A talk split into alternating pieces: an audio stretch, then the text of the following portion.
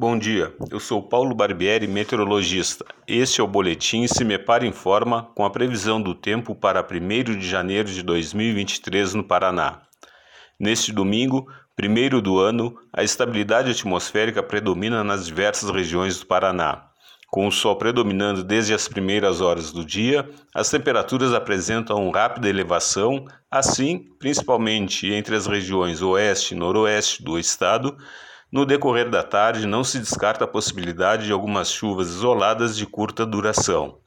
A temperatura mínima está prevista na região centro-sul, 15 graus, e a máxima deve ocorrer na região noroeste, 36 graus. No site do CIMEPAR, você encontra a previsão do tempo detalhada para cada município e região nos próximos 15 dias.